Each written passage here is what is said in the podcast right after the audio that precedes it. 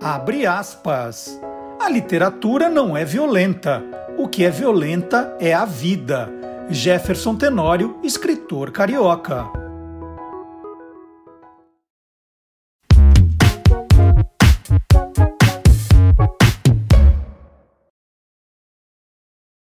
Olá, curioso! Olá, curiosa! Começando mais uma edição do Tolendo, o programa que mostra o lado curioso dos livros, dos autores, dos ilustradores, dos revisores, dos capistas, dos designers, dos livreiros e também dos leitores.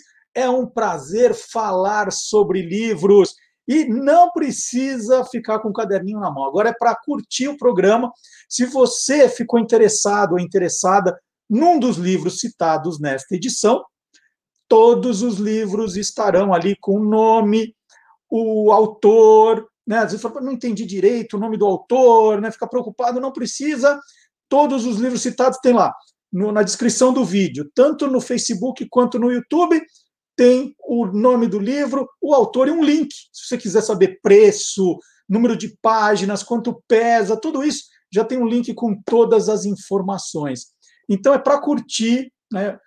É, curtir as entrevistas, as dicas, as curiosidades, e depois no final aí você vai buscar as informações que você quiser adicionais. E nós começamos o nosso programa em Londres, porque aqui a gente dá notícias também em primeira mão. De Londres, a nossa correspondente, que chique, olha, a nossa amiga Letícia Nascimento traz novidade em literatura infantil. Essa você não leu em lugar nenhum, vai ficar sabendo aqui em primeira mão. Então é hora do abrindo o nosso Tolendo do God Save the Books.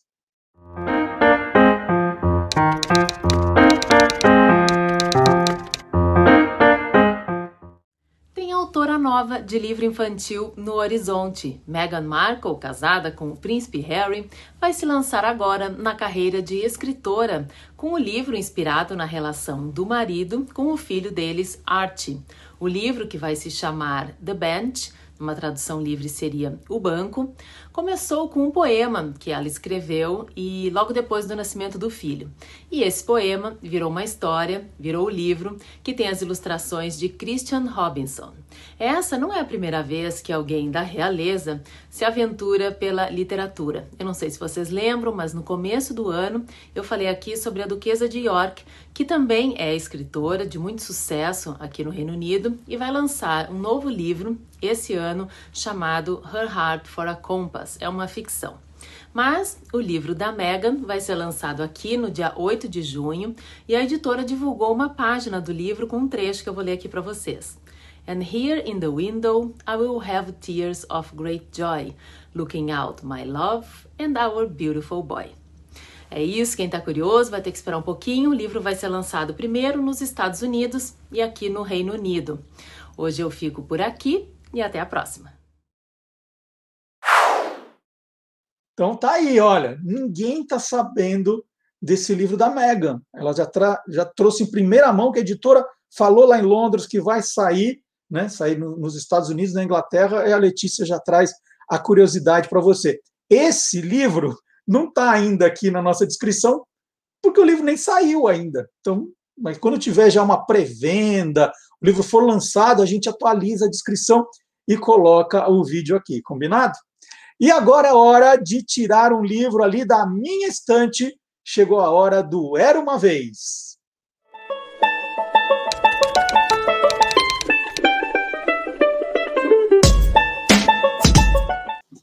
No final de abril, a Renata Fiorenzano, que tem um Instagram muito legal de leitura, né, que é, o, é no Instagram, re underline leituras, ela me pediu um daqueles desafios terríveis, né? Ele pediu para eu indicar o livro da minha vida, só valia um. Não adiantava falar assim, não, tem esse, tem aquele. Ela falou, não, tem que ser é, palpite seco. Um livro que marcou a sua vida. E aí pensei, pensei, pensei, porque cada, cada momento da vida tem um livro marcante, né? E aí eu escolhi O Encontro Marcado, do Fernando Sabino. É, essa aqui é a edição mais recente, depois eu vou mostrar a, a que eu li de verdade. E aí eu falei, olha, é, é um livro que eu me identifiquei muito com o personagem quando eu, eu me transformei num jovem adulto, né, que é aquele momento que você tem que pensar na carreira, na vida, né, o que vai ser o seu futuro, deixa de, de, de ter aquele, aqueles pensamentos de adolescente. E, e, era um livro que eu li, e eu lembro direitinho, né, passava as férias em Olímpia, não na época da. Agora que Olímpia tem os parques aquáticos, não. Era Olímpia, que era uma cidadezinha minúscula, né? Meus, meus tios, Marinês e o alemão, né? Que a gente chama de alemão, que é Antônio, na verdade, o nome dele nós passávamos as férias em Olímpia. Minha mãe ia visitar os parentes, era Monte Alto e Olímpia. E meu tio tinha uma fazenda, né, ainda a fazenda existe lá ainda.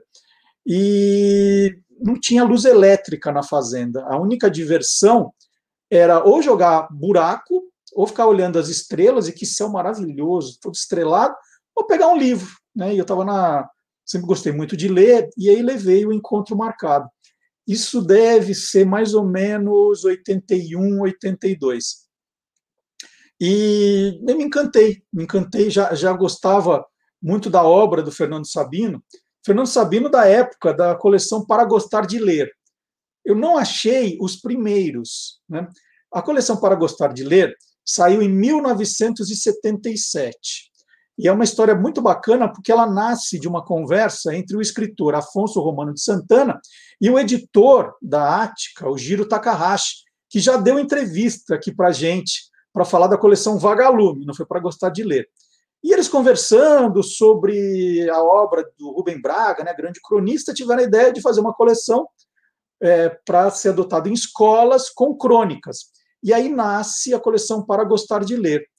E os cinco primeiros exemplares, é, eles tiveram o mesmo quarteto de cronistas, né? Carlos Drummond de Andrade, Paulo Mendes Campos, o Rubem Braga e o Fernando Sabino. Eram crônicas ali é, dos quatro autores, né? Cada um com cinco crônicas intercaladas. E eu me apaixonei pelo estilo crônica, né? Não, não conhecia e me apaixonei. E olha, não fui só eu, que quando essa série foi lançada, assim de cara, para Gostar de Ler, o primeiro volume, vendeu 100 mil exemplares assim, ó, pá, vendeu. Já, já fizeram mais 150 mil imediatamente. Então, assim, já no lançamento foram 250 mil exemplares vendidos. E aí, então, no volume 2, 3, 4 e 5 são com os mesmos autores, e depois é, começa a ser diversificado, tanto gênero quanto autores. Né? Mas estou falando desses que eu fiquei encantado por todos, né? Adorei Paulo Mendes Campos, Drummond nem se fala, o Rubem Braga é maravilhoso, mas o Fernando Sabino foi aquele que, que bateu mais forte. E aí comecei a me interessar e comecei a ler as crônicas, os livros de crônicas são vários, e aí eu comprei, e esse é o que eu li mesmo, dos anos 80, o Encontro Marcado. Ele está um pouquinho estragado, né? Mas ó, guardar um livro quase 40 anos não é fácil, não é, já há 40 anos, não é? Quase 40 anos. E aí li o Encontro Marcado e fiquei fascinado. É um livro de 1956, foi o primeiro romance de Fernando Sabino, conta a história de, de Eduardo Marciano, que para muitos é, é, o alter ego do, do Sabino. E aí fui lendo um atrás do outro. O livro seguinte que eu li, né, porque aí eu, eu quis ler todos os romances esse aqui eu ganhei de presente de aniversário, de uma amiga chamada Silvia, tem até dedicatória dela que não lembrava, mas ela, ela me deu de presente de aniversário. E tem uma, uma história divertida por trás do Grande Mentecapto, porque esse era para ser o primeiro romance do Fernando Sabino. Ele começou a escrever esse texto em 1946. Era, ele era jovem, ele 23 anos, e não estava totalmente seguro e, e largou. Largou o livro, foi escrever contos, crônicas. Aí lançou o Encontro Marcado, um sucesso hum, estrondoso, e depois de um certo tempo, aliás, o Encontro Marcado, segundo está escrito aqui, ele demorou dois anos e meio para terminar. Ele começou em 54, foi terminar na metade de, de 56. E aí ele encontrou, numa daquelas arrumações que a gente faz, os, os, os manuscritos, os, manuscritos os, os primeiros textos do grande Mentecapto e mostrou para a mulher, a Lígia. E ela falou: por que, que você não retoma essa história? E aí ele retomou e lançou em 1979 o Grande Mentecapto. Então, teve um intervalo aí de 46 a 79, de 33 anos para esse livro ficar pronto. E depois teve o terceiro romance, eu li tudo na sequência. O Menino no Espelho. Esse, O Menino no Espelho, eu não sei como está a edição mais recente, mas essa edição dos anos 80 tem as ilustrações do Carlos Scliar. Mas é um, é um negócio, eu, eu vou tomar cuidado porque o livro ele, ele já está meio arrebentando. Eu tenho, não posso abrir as páginas com muita força, porque senão vai, eles vão começar a cair. Mas olha só, olha a qualidade das ilustrações. Eu vou devagar aqui, ó. Olha, Carlos Esclia. Que edição. Então, esses todos guardadinhos. E o Fernando Sabino, eu digo sempre que foi o autor que me ajudou a, a aprender a escrever. O estilo dele, a, a, a pontuação. Né? Eu, eu digo, quem me ensinou vírgula foi Fernando Sabino. Que eu comecei a ler os livros do Fernando Sabino em determinada época, né? Tanto as crônicas quanto. Mais as, as, crônicas depois, porque eu, eu preciso reler os romances. Né? É, e, e, tomando, e, e, prestando atenção em como ele pontuava, como ele construía as frases, onde, como ele colocava as vírgulas, foi um grande professor para mim. Fernando Sabino é a pessoa que eu gostaria muito de ter conhecido para agradecer o bem que ele me fez. E tem uma frase, e essa é uma história que eu queria contar, uma frase do Fernando Sabino que me marcou demais, demais. É uma frase que foi publicada pela primeira vez. Eu falei, né? O Menino do Espelho é de 82. E aí comecei a comprar os livros do Fernando Sabino, meu autor preferido, um deles, né? E em 1988 foi lançado esse livro aqui de é, crônicas também, o Tabuleiro de Damas.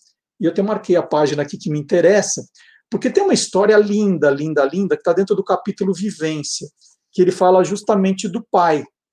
Essa, essa crônica, vai, ela depois ela vai ser, é, é, essa frase vai ser republicada em outro, em outro texto, em que ele faz uma homenagem ao pai. Mas esse aqui, é, eu não vou ler inteiro, porque tem ó, uma, duas, três, quatro, seis páginas, mas a parte do pai, né? Ele está falando de filosofia de vida, ele fala: já em se tratando de princípio da vida prática, tenho vários. Meu pai, que era um filósofo à sua maneira, costumava nos ensinar quase um por dia. Enquanto Dona Odete, minha mãe, era doçura personificada, nos cobrindo de carinho, seu Domingos nos dispensava docemente outra espécie de desvelo. Homem simples, de poucas ambições, ele era, apesar disso, ou por causa disso, de extremo bom senso. Acabou uma espécie de conselheiro da cidade, consultado por amigos, conhecidos, desconhecidos, do homem da rua ao governador. Um tinha brigado com a mulher, outro recebido ou passado um cheque sem fundo. Os princípios da velha sabedoria mineira: não dar passo maior que as pernas, deitar no chão para não cair da cama, esperar pela cor da fumaça, ele tirava de letra. Os dele, né, do seu Domingos, pai do Fernando, eram inspirados casualmente nos acontecimentos da vida diária. E aí, tudo entre aspas, tá? Mais vale um apertinho agora que um apertão o resto da vida. Era um. Outro. Negócio demorado acaba não saindo. Ou ainda, antes de entrar, veja por onde vai sair. Por aí, ele vivia dizendo: o que, o que não tem solução, solucionado está. Ou então, as coisas são como são e não como deviam ser. O melhor, talvez, que me lembre foi o que me disse um dia em que me encontrou entregue à aflição de espírito. Meu filho, tudo no fim dá certo. Se não deu, é porque ainda não chegou ao fim. Eu amei essa frase, né? No fim tudo dá certo, se não deu é porque ainda não chegou ao fim. E quando eu escrevi o Guia dos Curiosos em 1995, eu queria uma frase para terminar o livro. Então coloquei a frase do Fernando Sabino. Minha filha, em 2020, né, no, no comecinho de março, exatamente uma semana antes de começar a pandemia, falou: pai, eu queria uma frase sua, né, que marcasse você, que representasse você, para fazer uma tatuagem. E aí eu falei: a frase tem que ser: no fim tudo dá certo. E aí ela falou: você escreve para mim? Eu falei: não, a minha letra é feia, faz aqueles tipos de máquina de escrever. Né? E aí ela me mostrou o desenho, ficou tão bonito que eu falei: vou fazer também. Então eu tenho, opa, vou conseguir mostrar. Eu vou ter que levantar, gente, aqui, ó. Não sei se dá para ver. Eu tenho a tatuagem. Deu para ver? Eu levantei e não vi se estava dando para ver. Então eu tenho a tatuagem. É difícil aqui, ó. No fim, tudo dá certo, que é a frase que eu carrego comigo. E aqui no nosso cenário tem a caneca. No fim, tudo dá certo. Se não deu certo, é porque ainda não chegou ao fim. Então a frase que me acompanha, né, no, no braço o tempo todo, na caneca, e que a minha filha tem também. Vou por aqui, ó. Então, no cenário, a caneca da sorte, presente super especial que eu recebi. Então é isso, era um jeito de falar de Fernando Sabino hoje aqui, pegando os livros na minha prateleira, lembro, graças a Renata, né, que me fez essa provocação de contar um livro da minha vida. São muitos, mas tinha que escolher um e eu lembrei desse. Então, Fernando Sabino. E como no fim tudo dá certo, vamos fazer uma entrevista hoje falando de uma menina, uma menina famosíssima que, que diria até que mudou né, a literatura infantil no Brasil, é o famoso divisor de águas. Essa menina completou agora, no final de 2020, 100 anos e continua, olha, jovem, atual, é, assim, querida pelas crianças. E esse é o tema da nossa entrevista de hoje.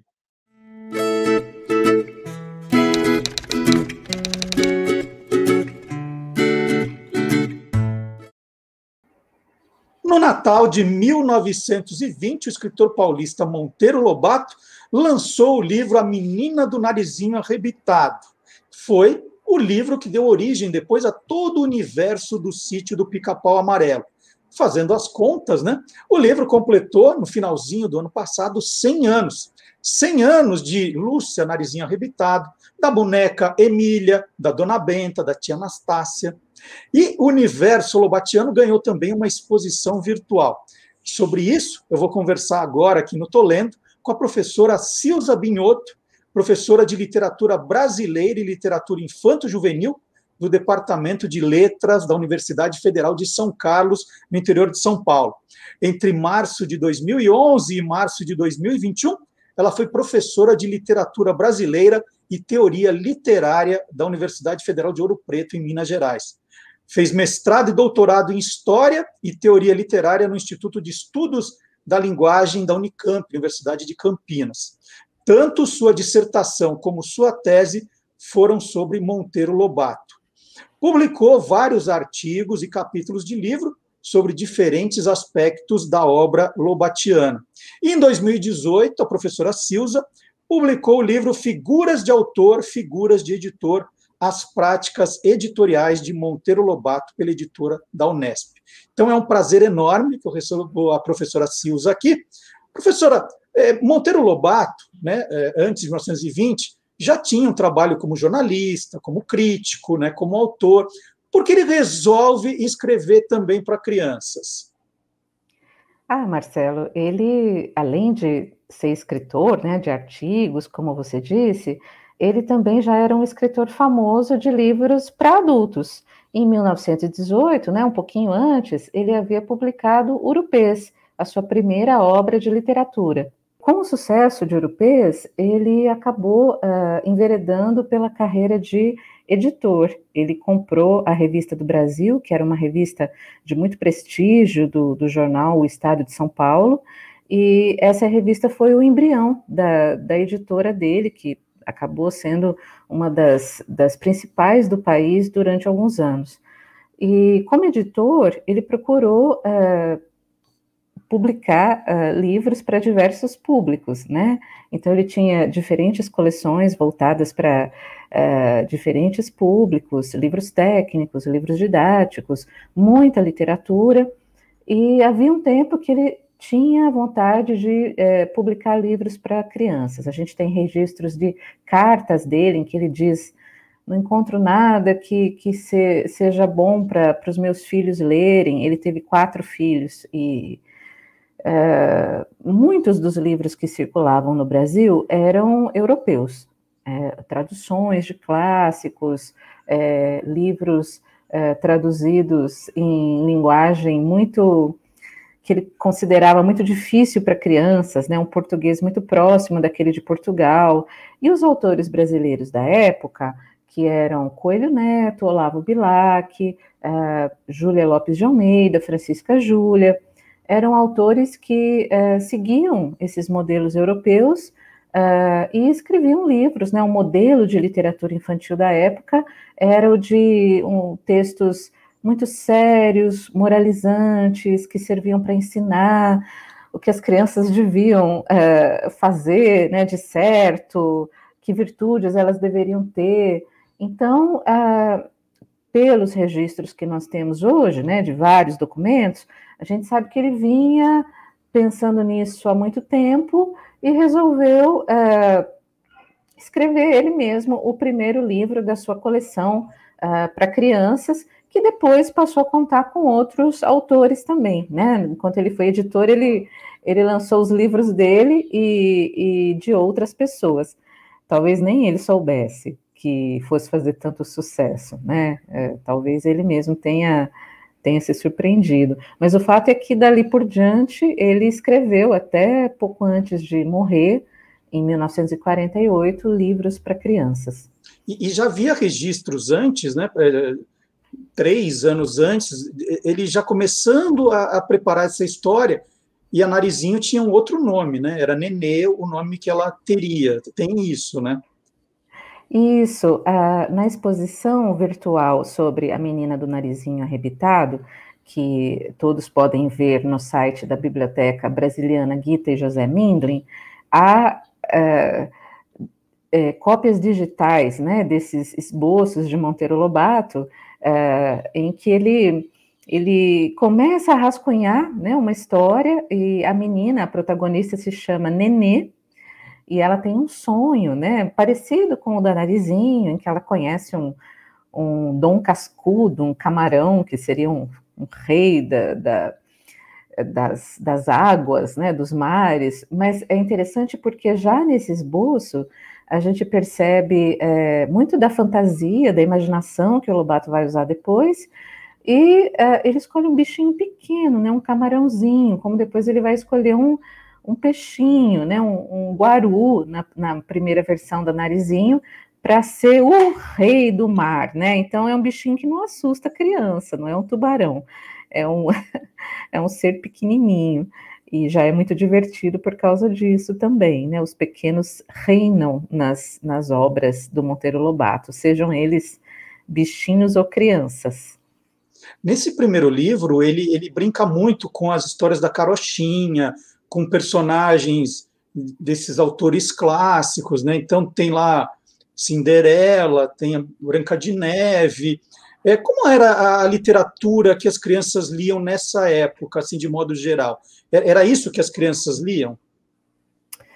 Olha, de modo geral, as crianças liam contos de fadas, né? Então, além desses que você mencionou, uh, o grande uh, autor uh, que, que, divulgava contos maravilhosos, de modo geral, era o Figueiredo Pimentel, que em 1884, acho que é isso, se eu não me engano, é, é isso sim é, lançou os Contos da Carochinha.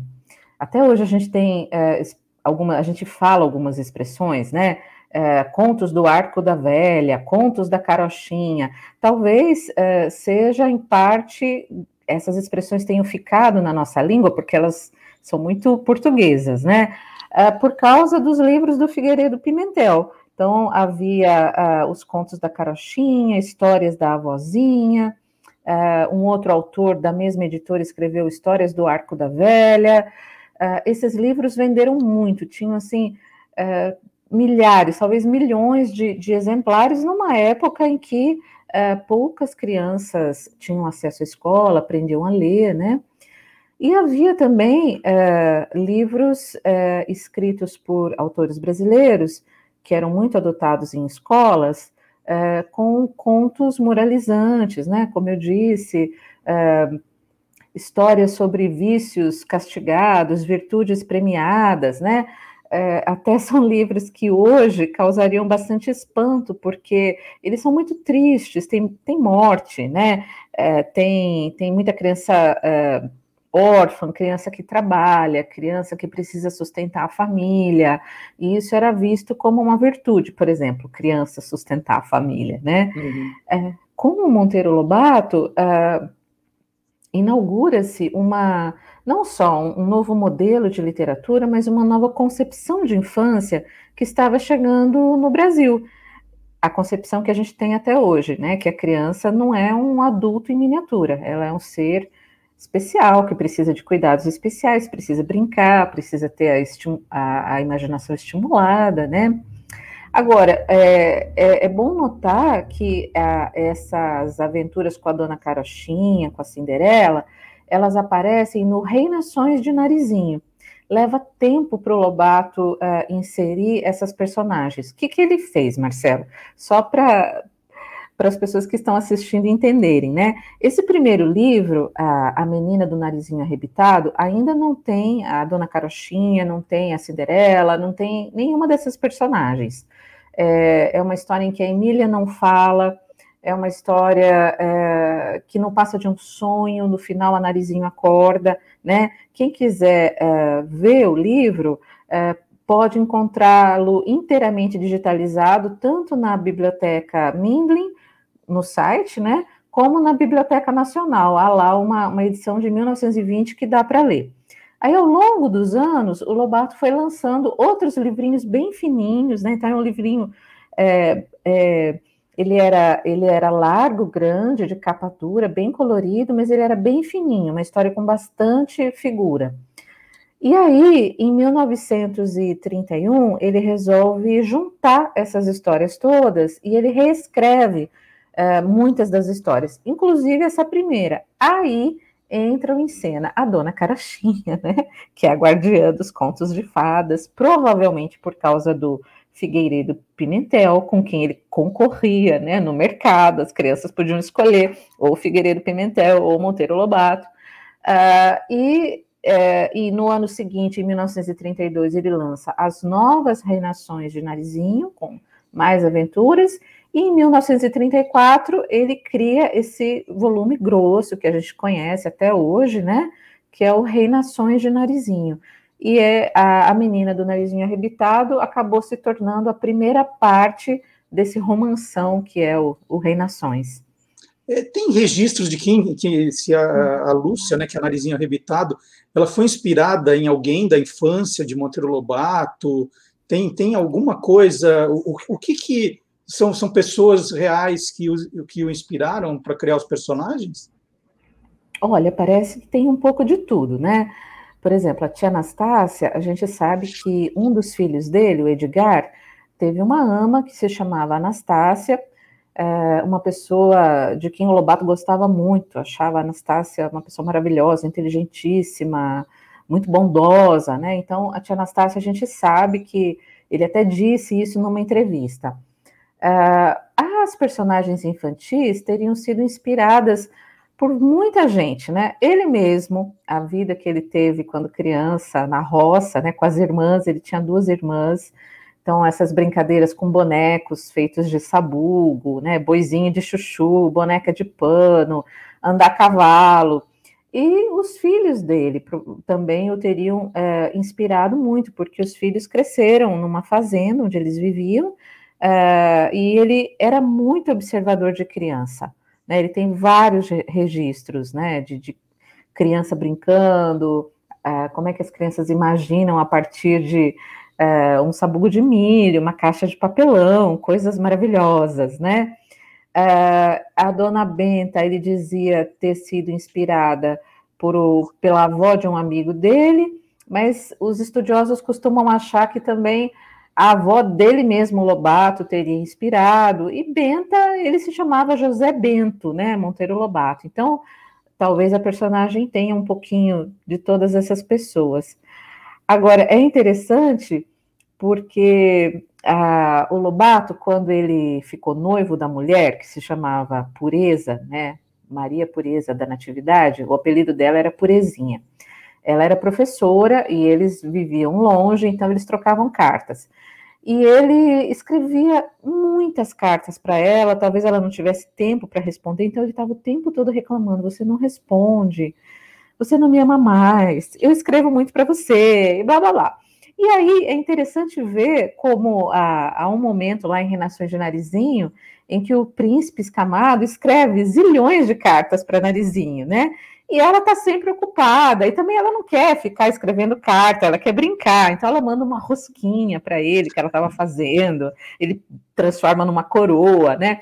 Então é bacana porque a gente, é, quando a gente estuda Lobato e sabe né, mais das coisas da vida dele, a gente acaba percebendo traços dele, por exemplo, no Príncipe Escamado, né? Que é um é uma espécie de paródia dele mesmo, quando apaixonado, que fica escrevendo sem parar e quer atenção só para ele, e a, a, o objeto do amor, né? No caso, a narizinho, ah, eu quero fazer outra coisa, esse peixinho fica me escrevendo, não para de me escrever.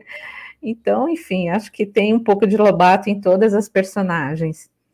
Quando, é, quando ele lançou é, A Menina do Narizinho Arrebitado, ele já imaginava que isso se transformaria numa série de livros?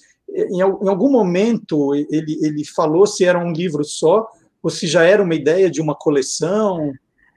Olha, é difícil saber, né? Porque é uma época em que ele está muito ativo, né? Criando muitas coisas para a editora dele, muitas coleções diferentes. Eu particularmente acho que ele não, ele não tinha noção, né? Ele não, ele fez um teste, né? E eu acho que ele fez um teste com esse livro, por quê? Uh, porque ele lança, né, como você falou, em as vésperas do Natal de 1920, nesse formato álbum, mas ele já, já tinha material para algo maior, para um livro mais grosso. Então, o livro está saindo, né? Está nas livrarias e as revi algumas revistas brasileiras lançadas naquele mesmo mês de dezembro já trazem continuação da história, né? Então aquela famosa cena da, da narizinho é, comendo jabuticaba em cima da árvore e jogando para o Rabicó comer embaixo, né? Que tem até a bela música a respeito disso. Esse esse capítulo já começa a sair ainda em dezembro, né? E é, poucos meses depois ele já lança é, a versão escolar do livro, que se chama só Narizinho Arrebitado, né? Ela é pequenininha, é feita num papel mais barato, não é com várias cores, é só preto e branco, uh, e é mais, mais grossa, né? Então ali já tem muitas histórias mais. Então eu acredito que, e como ele vai lançando essas continuações da, da primeira aventura em diferentes revistas, né? Então ele lança numa revista carioca que era humorística, chamava Don Quixote. Ele lança na própria revista do Brasil, que era uma revista super séria em São Paulo, que discutia problemas brasileiros, né? É, então são públicos diferentes. Ele vai testando, eu acho, né? Ele vai percebendo o que, que dá certo da história, o que não dá. Aí depois ele lança esse livro escolar. Uh, então, eu acredito que ele vai experimentando, né? Porque era uma coisa nova para ele. E tanto é assim que a própria personagem da Narizinho, se você e o, o pessoal que está nos assistindo depois uh, quiser dar uma olhada no livro, né? Uh, vocês vão perceber que a Narizinho é descrita como uma menina é, bastante morena, de olhos como duas jabuticabas, né? Uma menina de sete anos.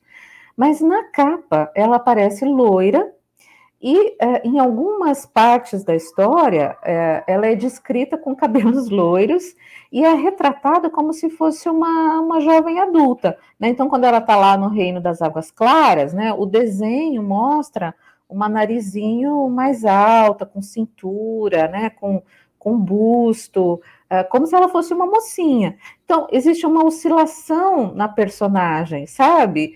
Que ele vai estabilizar depois, na, nessa narizinho escolar, aí ela já come, é uma criança mesmo, ela só quer brincar, né? Não é uma mocinha que quer casar com um príncipe, nada disso. Então, eu acho que ele foi, uh, inclusive, exper experimentando que tipo de personagem ele ia fazer, né? Se ia ser uma heroína é, mais jovem, adolescente, né? uh, ou se ia ser uma criança. E ele acaba optando por, por uma criança, né? Ainda bem. Ele chega a dizer que ela tem a pele cor de jambo, não é? Que é isso, isso ele muda também. Exatamente. No, no primeiro livro, ele descreve a Narizinho como uma menina morena, com olhos como duas jabuticabas. Aí, quando ele reescreve a história, então olha que legal como ele vai mudando, né? Uh, em Reinações, aí ele muda, ele, ele já escreve morena como jambo, e não faz mais a comparação com as jabuticabas. Então ele vai, vai mudando as metáforas, né? Vai aprimorando as descrições, mas ela tem a pele bem escura, sim. O que era uma novidade, porque nos outros livros infantis da época, as crianças eram todas brancas, né? As protagonistas e loiras, né? De olhos azuis. Então era uma era um modelo, não só o modelo de literatura europeu, mas o ideal de infância, o ideal de criança brasileira que era apresentado nesses livros era muito distante, né, do, do, brasileiro, porque as crianças, aliás, as pessoas todas, né, são brancas, são loiras, a gente não encontra pessoas negras retratadas nesses livros, muito raramente, e sempre com é, estigmas, né, que até então eram, e aí, infelizmente alguns ainda são, associados à pele negra. Então, a tia Anastácia é a primeira protagonista negra que é uma pessoa. É, desculpe, fica caindo aqui.